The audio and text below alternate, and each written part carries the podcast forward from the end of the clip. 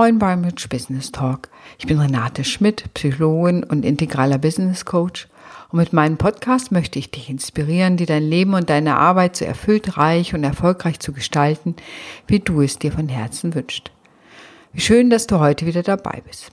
Ich zeige dir umsetzbare Strategien, was du tun kannst, genussvoll und mit Leichtigkeit ein gutes Leben zu führen und dein Unternehmen oder deine Selbstständigkeit auszubauen. Wie du ja schon weißt, ist das ein Grundthema von mir, das gute Leben. Und ich finde, zu einem guten Leben gehört eben ein Leben auf recht hohem Niveau. Und damit meine ich nicht hohem Niveau im Sinne von Ausgaben, sondern auf einem hohen Niveau, so dass du mit dir zufrieden bist, mit deiner Familie und deinen Freunden zufrieden bist, die Gesundheit einigermaßen in Ordnung ist, dein Umsatz stimmt, dein Unternehmen wächst und all diese Sachen. Das heißt, ich gehe mal von einem Lifestyle letztendlich aus, in den alle anderen Bereiche natürlich mit reinfließen, deine eigene menschliche Zufriedenheit. Also was ist für dich richtig gut, dass das alles natürlich dazugehört. Und ein Schlüssel dazu, und vielleicht wird das auch der Schlüssel der Zukunft sein, ist das Prinzip der Simplicity, der Einfachheit. Ja, wir leben in komplexen Zeiten und wenn du dir das anguckst, viele Menschen haben sozusagen, die erfolgreich sind, haben sich mit dieser Einfachheit beschäftigt auf einer ganz pragmatischen Ebene. Das hast du zum Beispiel bei Steve Jobs gesehen, der immer den gleichen Rollkragenpullover anhab oder bei Herrn Zuckerberg, der immer die gleichen T-Shirts anhat. Ich habe aber auch von anderen gehört, die sich einfach einen Kleiderschrank von zehnmal den gleichen Dingen gekauft haben, so dass sie sagen würden, ich brauche mir jeden Tag zum Beispiel nicht mehr zu überlegen, was ich anziehen will. Ich ziehe einfach das an, fertig. Ja, also auch Komplexitätsreduktion. Und das ist tatsächlich ein Teil, wie kannst du in deinem Leben Komplexität reduzieren? Und ein Schlüssel dafür ist der Freude zu folgen. Also was macht dir wirklich Freude? Und das fängt an bei wo wir schon bei Kleidern sind, bei deinem Kleiderschrank. Was da drin ist, macht es dir noch Freude oder behältst du es nur, weil du denkst, du wächst da nochmal wieder rein oder es sind nostalgische Gründe. Aber auch bei allen anderen Dingen, die du hast, sei es elektronisch oder auch konkret, sind das Sachen, die du aufbewahrst oder musst du auch da die klattern und zwar genau nach diesem Kriterium macht es dir Freude. Folge der Freude ist letztendlich ein Erfolgskriterium, ob es nun Gabi Bernstein oder andere, die ich kenne, sagen. Es gibt viele berühmte Leute, die im Grunde ihrer Lust und ihrer Freude folgen und daraus ganz erfolgreich ihr Business aufbauen, ihre Selbstständigkeit aufbauen. Ich selber habe mein erstes Buch letztendlich auch aus der Freude heraus geschrieben. Ich habe nicht diszipliniert am Schreibtisch gesessen und jeden Tag zwei Stunden geschrieben, sondern ich bin an den Strand gegangen, habe in den Dünen gelegen, im Meer geschwommen und hatte immer irgendwie Stift und Papier dabei und habe dann sogar ganz old-fashioned das da aufgeschrieben und hinterher in den Computer gehakt. Also so ist letztendlich mein Buch entstanden oder ich bin nachts aufgestanden und wusste, so sieht das nächste Kapitel aus. Es gibt andere, die sind strukturiert organisiert. Vielleicht tut denen das gut, jeden Tag eine halbe Stunde am Rechner zu sitzen und weiterzuschreiben. Ich bin mehr der kreativ-chaotische Typ und kann eher aus der Kreation heraus gut arbeiten, aus der Freude heraus, weniger aus der Disziplin. Das erstickt mich eher, sondern aus der Freude heraus. Und letztendlich ist es ein Lebensstil. Und letztens habe ich mal gelesen, dass wer noch nach To-Do-Listen arbeitet, ist so aus 1984. Das fand ich so witzig, dieser Ausspruch, und dachte, oh Mann, ich kenne so viele Leute, die eine To-Do-Liste haben, eine endlose To-Do-Liste, gegen die sie anrennen und die sie nie schaffen. Das liegt manchmal schlichtweg daran, dass sie sich die Zeit nicht draufschreiben, wie viel sie für die Aufgaben brauchen. Und es liegt manchmal auch daran, dass sie ihren ganzen Tag verplanen, statt nur die Hälfte, weil man davon ausgehen kann, dass 50 Prozent des Tages sogenannte Störungen sind, also irgendwelche Dinge, die unverhofft kommen und andere Aufmerksamkeit erfordern. Jetzt stell dir mal vor, du würdest von deiner Liste absehen und würdest einfach nur sagen, was kann ich in den nächsten sieben bis 60 Minuten machen, was mir Freude macht, was geht mir schnell von der Hand, was kann ich jetzt schnell erledigen, was möchte ich jetzt für meine Selbstständigkeit und mein Business machen. Dann kommst du aus einer völlig anderen Energie heraus, die Arbeit zu machen, aus der Lust heraus, was selten ermüdet, mehr Freude macht, letztendlich mehr Glückshormone ausschüttest. Also kannst du dir vorstellen, deine To-Do-Liste in den Mülleimer zu schmeißen und einfach der Freude zu folgen? Ich hatte mal einen Kunden, der hat gesagt, er hat 200 Items auf seiner To-Do-Liste. 200 Items und die waren zum Teil anderthalb Jahre alt. Das ist nochmal ein ganz anderer Umgang mit der To-Do-Liste zu gucken, okay, wenn die da anderthalb Jahre drauf rumdümpeln können, dann sind sie auch nicht wichtig. Dann kann man sie schlichtweg streichen oder kann sie auf die Liste setzen. Wenn ich mal viel Zeit habe und Langeweile habe, dann könnte ich eventuell das tun. Ja, dann ist es irgendwo fixiert, aber raus aus deiner täglichen To-Do-Liste, denn so eine lange To-Do-Liste frustriert nur eher, weil du nie fertig wirst. Auch da Vereinfachung, da geht es im Grunde darum, sich zu überlegen, was willst du den nächsten Tag machen, jeden Abend überlegen, welche drei Dinge werde ich auf jeden Tag, also werde ich auf jeden Fall nächsten Tag machen und damit auch am Tag anzufangen, dann hast du schon Erfolgserlebnisse und wenn dann noch Platz und Raum ist, kannst du die anderen Dinge tun. Also so auch nochmal zum Thema Arbeitsorganisation und letztendlich auch der Freude und der Lust zu folgen und nicht in das, in eine Disziplin zu gehen, die so eng wird, dass sie letztendlich nur Stress erzeugt und Stress auf Dauer, wenn es zu lange andauert, der dann eben auch krank machen kann. Ich finde es wichtig, sich auch mit Simplicity, also mit dieser Einfachheit auseinanderzusetzen. Das ist natürlich ein spannendes Konzept. Was heißt das für deine Wohnumgebung? Was heißt das für das, was du machst? Was heißt das für das, was du isst? Es kann ganz viel da auch einfach und schön sein. Das heißt, Einfachheit muss nicht bedeuten, dass es nicht schön oder lecker ist, aber auch da nochmal zu gucken, ob nicht der Aufwand, den du dann betreiben musst, viel geringer ist und dir mehr freie Zeit beschert.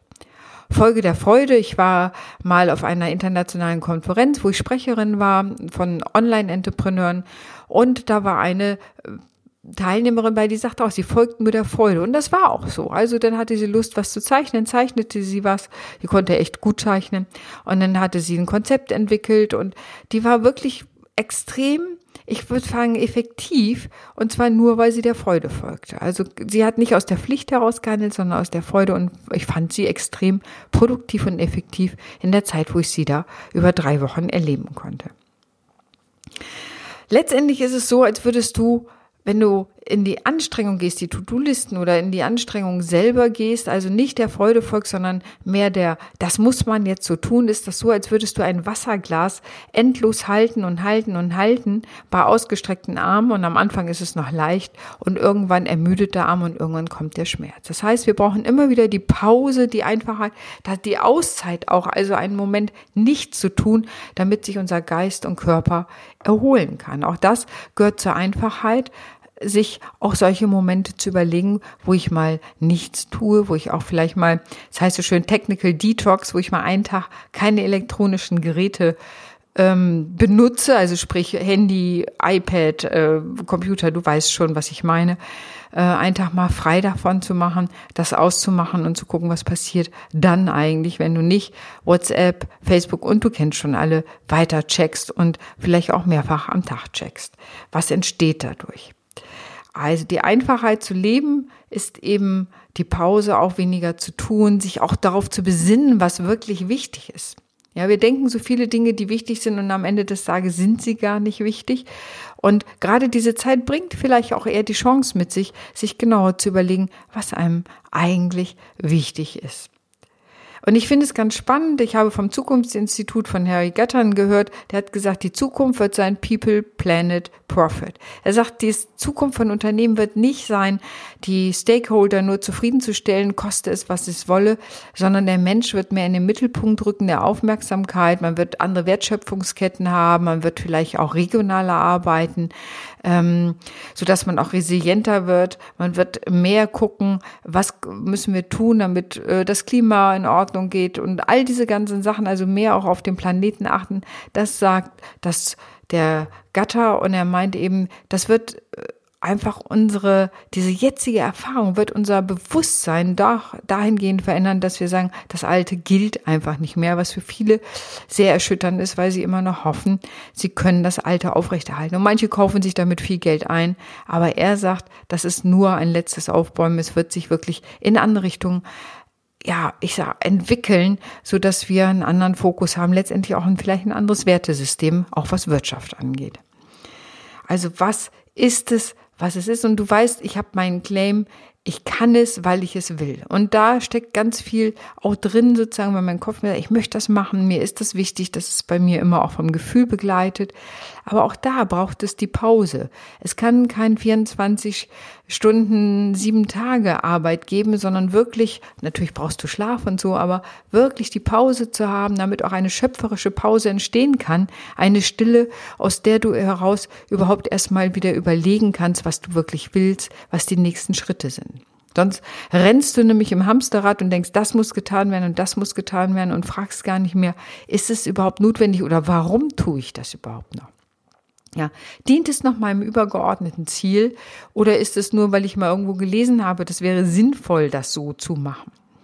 Eine Freundin von mir und die auch Kollegin ist, die hat natürlich auch zum Beispiel, was Social Media angeht, äh, ne, das Dogma gehört, ja, jeden Tag musst du mehrmals posten, damit du auch in Erinnerung bleibst. Ich muss ehrlich gesagt sagen, mir geht es manchmal schon auf den Geist, jeden Tag mehrere Posts von jemandem zu lesen. Ich mag schon gar nicht mehr hingucken, weil ich denke, ja, ich habe die Botschaft verstanden. Ich muss nicht jeden Tag dreimal in Erinnerung gerufen werden, dass es dich gibt und dass du was Tolles anzubieten hast. So geht es mir. Ja, es mag anderen anders gehen und natürlich sind die Algorithmen so, dass man vielleicht auch nicht jeder alles dreimal sieht. Aber die sagt zum Beispiel, ich gehe nur noch in so, auf Social Media und mache da irgendwas, wenn ich Spaß daran habe. Also sie folgt nur noch der Freude Freude. Und bis jetzt sagt sie, hat ihr Experiment gezeigt, dass sie nicht weniger, sondern eher mehr Kunden hat, weil die eben auch vielleicht nicht überschüttet sind mit der Information, sondern einfach Ausschau halten nach ihr oder dann eben aufmerksam werden, aber auch damit nicht also überschüttet werden. Da auch ein Teil Simplicity, Einfachheit, was geht, der Freude zu folgen und daraus zu handeln. Unternehmerisches Handeln ist das eben auch und da auch Dogmen zu hinterfragen, ob man wirklich jeden Tag auf diesen sozialen Medien mehrfach sein muss, um wirklich seine Audience, wie es so schön heißt, zu erreichen. Oder erreicht man sie vielleicht gerade deswegen nicht mehr, weil man so häufig da auftaucht. Ja, sehr interessante Sache, kann man darüber diskutieren. Ähm, und das wird ein wichtiger Punkt sein. Also wie wir in Zukunft handeln werden, bedeutet auch immer, dass wir uns damit beschäftigen, was ist uns wichtig. Und um überhaupt dahin zu kommen, lade ich dich zu einer kleinen Denkpause ein. Und dass du dir einfach mal vorstellst, du in deinem Herzen brennt eine Kerze. Die verbrennt natürlich dein Herz nicht, sondern die brennt hell weil Freude und Liebe zum Beispiel hängen ganz nah beieinander. Und dieses Licht breitet sich in deinem Körper aus und breitet sich in dem Raum aus, in dem du bist, und breitet sich über die Stadt aus, in der du bist, und breitet sich so weit aus, wie es irgendwie geht, über das Land ins Universum hinein, dass du ein ganz strahlendes Licht voller Freude und Liebe bist. Und nach einiger Zeit kannst du eben dieses Licht Stück für Stück wieder ranholen auf die Erde, in dein Land, in deine Stadt, in deinen Ort, in dein Zimmer, in dein Herz. Und das ist eine Übung, wenn du die regelmäßig machst, wirst du merken, dass sie dich mehr zum Wesentlichen führt, dass sie mehr klar macht, was will ich wirklich. Und das wird auch etwas sein, was in meiner Soul und Business Akademie ist, dass du mehr Inhalte findest, die dich zu dir führen, die natürlich auch Ideen haben, wie ist es mit dem Geldbewusstsein, was heißt das Thema Positionierung, also auch die wirtschaftlichen Überlegungen, wie mache ich Marketing und all das, das wird alles Teil der Soul und Business Akademie sein. Es gibt jetzt schon einen ersten Kurs da drin, den Money Booster Kurs, wie du nämlich deine Produkte gut bepreist und selbstsicher verkaufen kannst, aber es werden auch andere Dinge darin folgen. Ich bin gespannt, ob du da mal auf meine Website gucken willst, äh, www.rich-pc.de und dich einfach schon mal informieren willst. Ja, also die Welt verändert sich, die Werte verschieben sich wahrscheinlich. Alle Prognosen, die so sich mit Zukunft auseinandersetzen, sagen, der Mensch rückt wirklich mehr in den Mittelpunkt, vielleicht auch der Genuss, so dass wir weniger rumrennen können oder müssen und damit diese der Genuss vor Ort, der lokale Genuss sozusagen viel stärker in den Vordergrund rückt. Ich bin gespannt und bin natürlich auch gespannt, was du denkst, wohin es geht mit der Wirtschaft und mit uns, was sich verändern wird. Oder denkst du, alles bleibt beim Alten und es ist nur eine Frage der Zeit, bis das Alte, was immer es war, wiederkehren wird. In diesem Sinne wünsche ich dir einen ganz tollen Tag und diese Meditation wirst du in Kürze auch in meiner Akademie finden, Soul und Business Akademie. Da wird sie natürlich etwas länger sein. Heute hast du erstmal einen Vorgeschmack bekommen. Ich wünsche dir einen tollen Tag. Ich freue mich natürlich, dass du wieder zugehört hast. Wenn du andere äh, kennst, die für die der Podcast auch interessant sein könnte, freue ich mich natürlich, wenn du mich weiterempfiehlst. Und ich freue mich auch, wenn du deine Kommentare dazu schreibst. In diesem Sinne, hab's ganz gut. Deine Renate.